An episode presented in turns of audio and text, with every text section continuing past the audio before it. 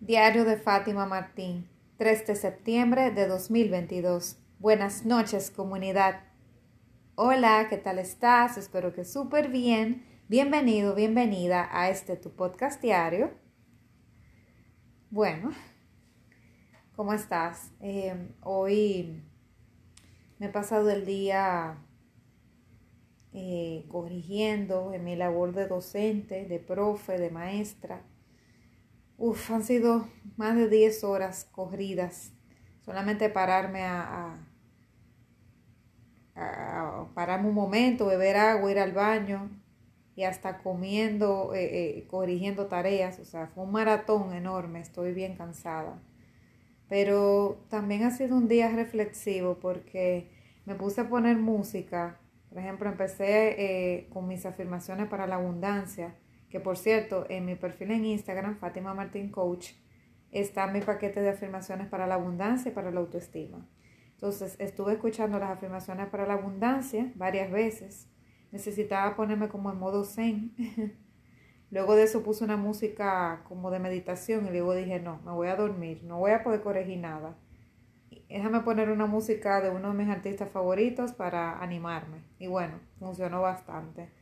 Y luego de eso, eh, desde que escuché un rato música, después me dio por, cuando, cuando me puse a almorzar, me dio por ver videos. Y bueno, empecé a ver videos de Alberto, de crecimiento personal, de la I, bueno, vi varios videos.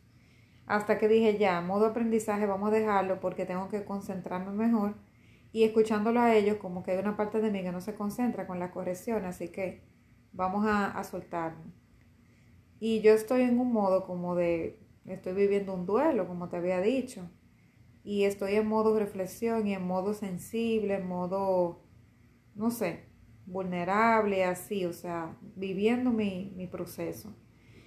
Y no sé cómo caí, bueno, eh, ah, bueno, sí, con Alberto, uno de los videos de él, él mencionó a Alberto Cortés y luego que lo mencionó, pues mencionó la canción de Castillos en el Aire y me acordé y dije, ah, pero esa canción como que me suena, déjame ver. Cuando la empecé a escuchar me acordé que mi padre me la había puesto aquí en la casa, él la tiene.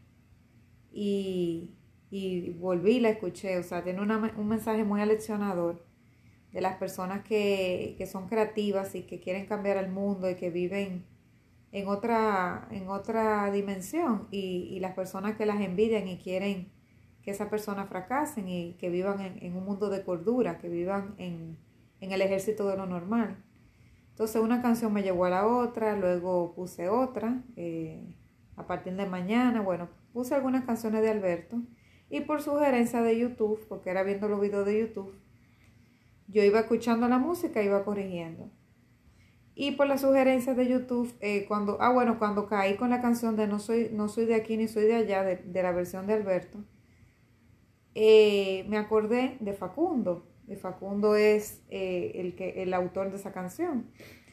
Y dije, bueno, déjame escuchar la versión de Facundo. Recuerdo que me engranojé cuando escuché la de Alberto. Y dije, déjame escuchar Facundo, e, ese video que él tenía cuando era joven, déjame ponerlo. Y me dio por ahí, o sea, por, por escucharlo. Y una canción llevó a la otra y a la otra. Empecé a escuchar canciones que no había oído de concierto en vivo que Facundo hizo en México. Y bueno, e, es un hombre que está lleno de poesía, lleno de tantas historias.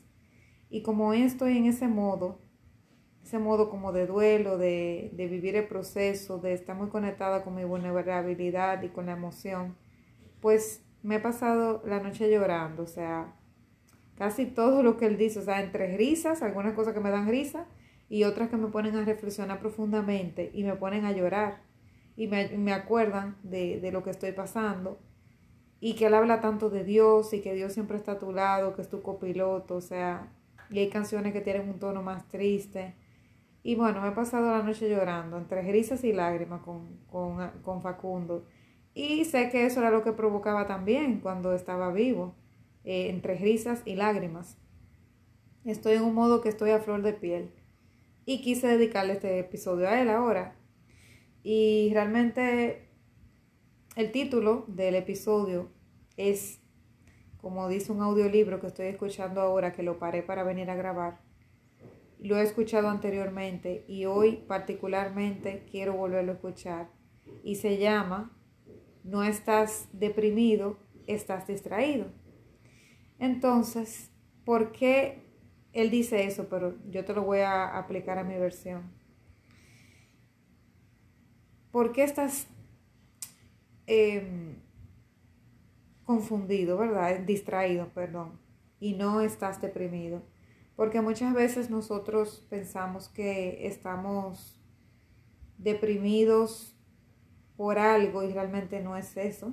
Realmente es una base que ni de, que desconocemos. Estamos muchas veces deprimidos porque creemos que necesitamos algo que realmente no necesitamos o porque nos identificamos con una identidad que no tenemos, porque no nos conocemos, que él también es lo primero que dice que no te conoces y por eso te deprimes, porque no te entiendes, no te conoces, no sabes por qué reaccionas como reaccionas, culpas a los demás de tu vida, no te responsabilizas.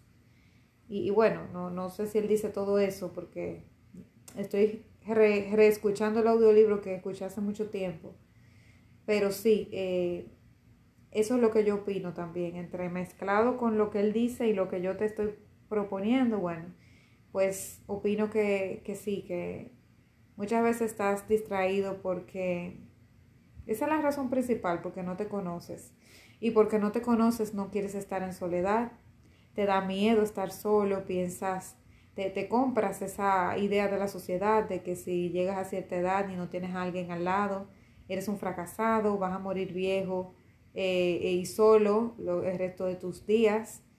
Y realmente estar solo es un tesoro eh, poder conocerte y como bien dice Facundo, eh, cuidar a ese ser humano que tienes a cargo, que eres tú.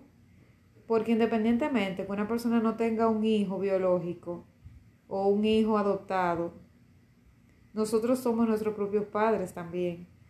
O sea, nosotros es como si fuéramos nuestro padre y nuestro hijo principal. O sea, que aparte de cualquier ser humano que tengamos, ya sea por adopción o por tenerlos biológicamente, nosotros somos nuestros propios padres y tenemos que vernos así, cuidarnos. Y, así yo me veo como que yo estoy cuidando a la Fátima que tengo a cargo y a la niña Fátima que tengo a cargo y a la adolescente y a todas mis edades. Entonces, desde que yo me veo así, me siento más responsable de mí, de mí, de mi cuerpo, de lo que pasa por mi mente, de lo que llega a mi boca, de lo que siento, de mis emociones, me siento responsable de todo. Antes yo entendía que eso era algo del azar, pero la verdad es que yo estoy a cargo de eso y este cuerpo te lo entregan para que tú transites aquí, pero también de, tienes la responsabilidad de cuidarlo, lo que pasa es que nosotros abusamos y entendemos que no, que no tenemos que cuidarlo, hasta que llegamos a cierto crecimiento espiritual y cierto nivel eh, de conciencia y entendemos que debemos de cuidarlo. No simplemente para que dure para el viaje, sino como agradecimiento a ese poder superior que nos dio ese cuerpo, que nos trajo aquí, porque somos milagros. Recuerda que eres polvo de estrellas.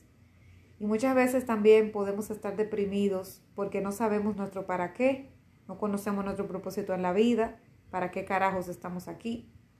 Y simplemente vamos corriendo la carrera de la rata, lo que nos dice la sociedad.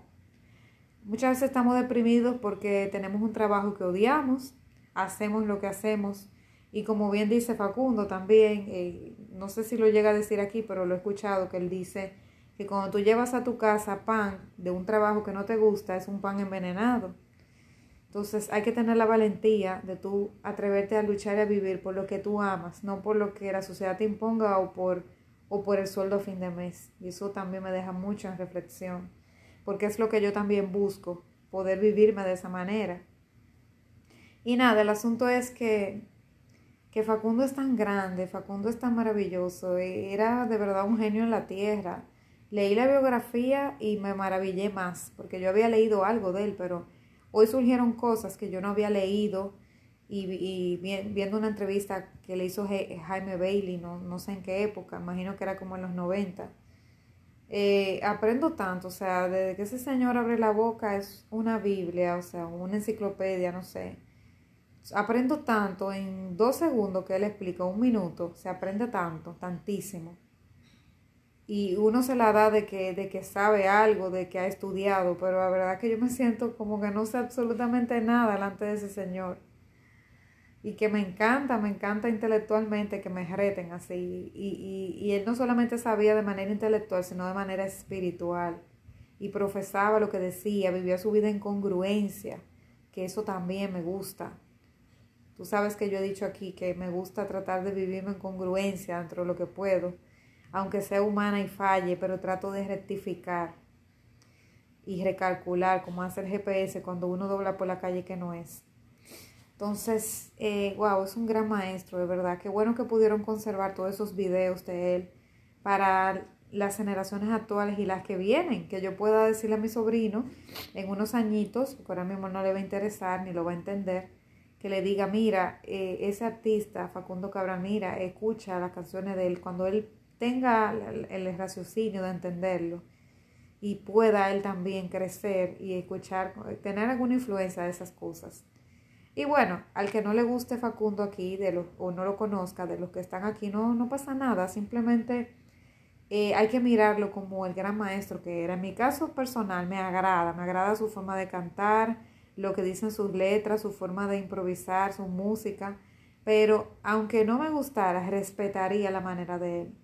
Porque hay artistas que incluso a mí no me, no me necesariamente no me gustan, o personas, o políticos, o, o X genio, que yo no, que no me lleve bien con su forma, pero admiro lo que han hecho. Entonces, yo entiendo que Facundo hay que admirarlo y respetarlo, aunque tú no, no lo sigas o aunque no te, no te gustara. Su vida fue maravillosa de principio a fin, la verdad.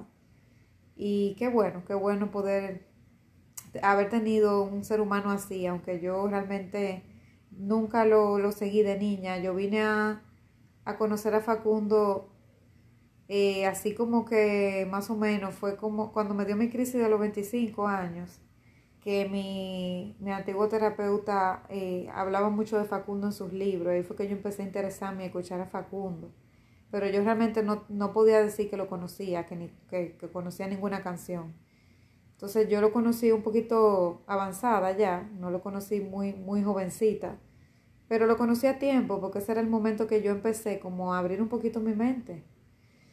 Y, y nada, fue el momento perfecto porque todo llega en el momento perfecto y, y cuando las cosas no llegan es porque no es un momento. Y Facundo me ha dado tantas respuestas respecto a lo que yo te comenté ayer de, de todas estas cosas, de estos no que la vida a veces te da, a veces hasta para protegerte. Y él ha respondido tantas cosas. Una persona que sobrevivió, que no lo sabía, sobrevivió cáncer de páncreas y eh, sí sabía lo, esto de que sobrevivió eh, la muerte de su esposa y su hija en un accidente aéreo. Eh, eso es digno de admirar, cómo él pudo sobreponerse. O sea, que yo no he pasado absolutamente nada delante de ese señor. Eh, fue abandonado de niño, que su papá se fue el día, el día antes del nacer, no tenían casa, bueno, él pasó de todo. Una historia de película, espero que hagan una película de eso pronto. El asunto es que yo no he pasado absolutamente nada. A mí el bache que yo pasé es algo relativamente sencillo. Bueno, comparado con lo de Facundo es totalmente sencillo. Y a veces uno piensa que su problema es más grande que el de todo el mundo. Y por eso se deprime. Bien. Y, y sientes que te deprimes. También uno a veces siente que se deprime porque quiere llevarle la vida al otro y resolver el problema al otro y no quiere encargarse de uno, eso pasa mucho, y uno se distrae, uno realmente se distrae de las cosas importantes por estar atento al otro, al problema del otro cuando muchas veces el otro ni te ha llamado, ni te ha pedido ayuda, ni consejo, ni nada. Está uno de metiche, me identifico, yo soy una de esas y he estado trabajando, tengo varios años trabajando para para hacerme no metiche, para encargarme más de mí, nada más de mi cartón, de lo que me corresponde a mí. Y, puedo pasarme todo lo que queda de la noche hablando de, motivos por los cuales tú realmente estás distraído y, asocias a que estás deprimido, a que estás... En verdad tú pudieras estar deprimido, pero lo que sugiere Facundo es que debajo de eso, que que a veces un terapeuta te puede eh, diagnosticar depresión, como me lo diagnosticaron a mí a los 25. Detrás de esa depresión hay una historia debajo, hay una base. Y esa base, bueno, así interpreto yo esto, esa base es lo que tú tienes que averiguar y todo comienza contigo. Desde que tú empiezas a conocerte, a permitirte estar en soledad, a perderle un poquito el miedo a estar solo, porque yo antes tenía terror de estar sola, lo he contado varias veces. Y no necesariamente no tener pareja, no, estar sola de no salir con mis amigos, de pasar un fin de semana en mi casa. O sea, que ni siquiera era por tener pareja, pero yo quería sentirme siempre pertenecer a un lugar, eh, tener la agenda súper llena, sentirme útil, sentirme no podía estar dos minutos en mi cama aquí tirada pensando, porque pensaba en problemas y me sentía mal estando sola, porque me sentía como mi propia enemiga. Entonces, cuando tú estás así, tú no te permites conocerte. Y si no te conoces, no te amas. Y si no te amas, se te va a hacer difícil amar a otros, porque lo vas a amar de una manera disfuncional, de una manera que no, está, que no es correcta. Entonces, todo el key del asunto es conocerte a ti estar contigo a solas, aprender de ti, leer mucho. Eh, si, no, si, no, te gusta tanto la lectura, bueno, funcionan los audiolibros.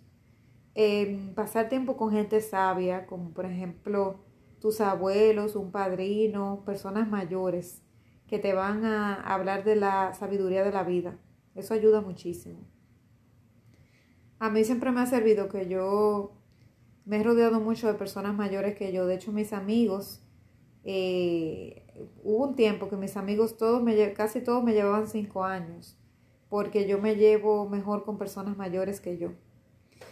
Eh, muchas cosas yo soy muy madura para mi edad, en otras no tanto, porque tengo una niña interior eh, fuerte. Yo soy una niña adulta, digamos así, en muchas cosas, por, por ciertos motivos.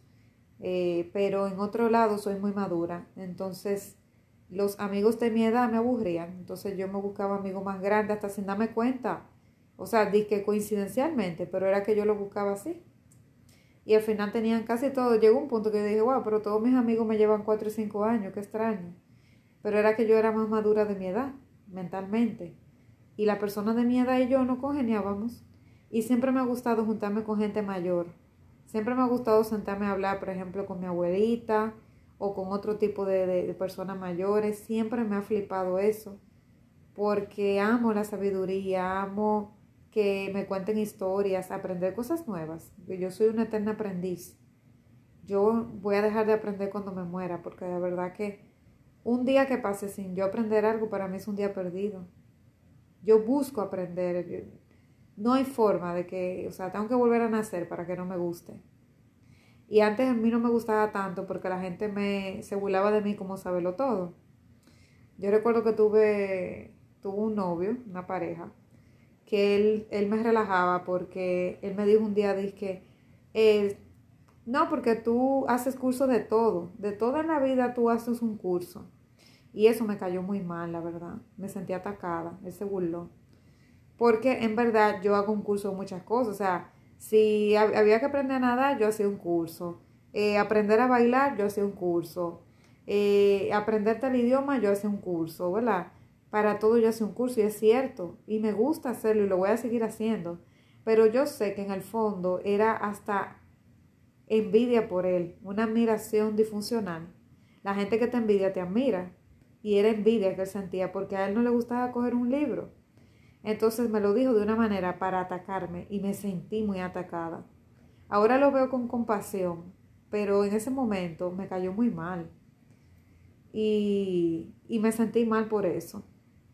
Y en el colegio me relajaban por ser tan estudiosa. O sea que siempre me he sentido atacada por estudiar, por ser cerebrito, eh, sí, por ser medio en muchas cosas. Eh, me, me, han relajado, me han... Eh, atacado por eso y a mí me avergonzaba. Pero ya no, ya no me avergüenza, al contrario, me siento tan bien de ser así, porque eso me ayuda a estar despierta, a ser creativa y me, y me está ayudando mi labor de CEO. Yo sé que me va a ayudar. Así que hay que usar las herramientas que uno tiene. Y, y el hábito del estudio a mí nunca se me va porque yo siempre estoy estudiando. Y quiero seguir así siempre. O sea, que ya yo me siento súper orgullosa. Ya ya ahora mismo no me afectaría negativamente, eh, por lo menos no por mucho tiempo. Y si alguien se burla, eh, simplemente le voy a seguir echando combustible con eso que me diga, porque sé que en el fondo esa persona me admira. Entonces, nada, para ir terminando el episodio, eh, nada, agradecer a Facundo por esto, por, por tantas enseñanzas. Y como te digo, independientemente de que tú te sientas mal, te sientas deprimido por algo, te sientas que la vida no tiene sentido, la verdad es que, que tú estás distraído. Y, así como estoy distraída por un pito que estoy oyendo ahora, que mi madre tiene encendido un electrodoméstico, bueno, tú realmente estás distraído de las cosas importantes de tu vida, estás distraído con los problemas de la sociedad, con lo que la sociedad te inyecta, esos, esos pensamientos que te pone la sociedad. Te distraes con, bueno, con el mismo culto al dinero, que yo estoy de acuerdo con el dinero, pero no como un culto. Eh, la sociedad distrae con, con esa ilusión de, de que no, que la guerra, que tal país está en contra, o sea, eso, eso para mí es un negocio, o sea, la guerra. El arte de la guerra para mí es un negocio. Eh, con fines económicos y políticos, no, no, para ayudar a las personas. Entonces, eh, el mundo te distrae con tantas cosas que son superfluas al final. Y tú te das cuenta luego, tú dices, cuando estás mayor, dices, wow, pero yo perdí todo este tiempo en esto. O sea, yo perdí todo este tiempo preocupándome por sandeces, por cosas sencillas. Y no me preocupé por mí, me distraje, me permití distraer por lo que la sociedad decía, por lo que decían mis padres, por lo que me vendieron el sueño que yo tenía que lograr. ¿Y mi vida qué? ¿Dónde están esos momentos? Se perdieron esos años, no viví el presente, no me enfoqué en disfrutar el ahora, no construí relaciones, no viví esos momentos a plenitud. ¿Y qué quedó? No quedó nada. Entonces, Facundo te invita y yo te invito también a vivir el presente, a vivir más en ti, menos en tu cabeza, a disfrutar lo que haces, a hacerlo con pasión. Él decía que, que, eh, algo así como que, ahora no me acuerdo, pero yo sé que él decía que a los cantores Dios los ama, algo así, que como que por eso él era cantor y que esa era su pasión y él estaba y él no iba a ningún lugar si no quería ir. No aceptaba una entrevista si no quería, no hace un concierto si no lo quería. O sea, no hacía nada por obligación, él lo hacía por elección, por voluntad. Qué bonito es. Y él dice que cuando tú lo haces por voluntad, eh, luego el, el dinero llega. El dinero llega de una manera que tú no tienes que hacer esfuerzo. Si te tienes que esforzar demasiado en un lugar es porque ese no es tu lugar. Si tienes que forzar las cosas para que fluyan es porque por ahí no es. Hay que intentar otra estrategia. O irte de ese lugar porque ese no es tu lugar. Nos vemos mañana. Seguro que sí. No te distraigas, ¿eh? Un fuerte abrazo.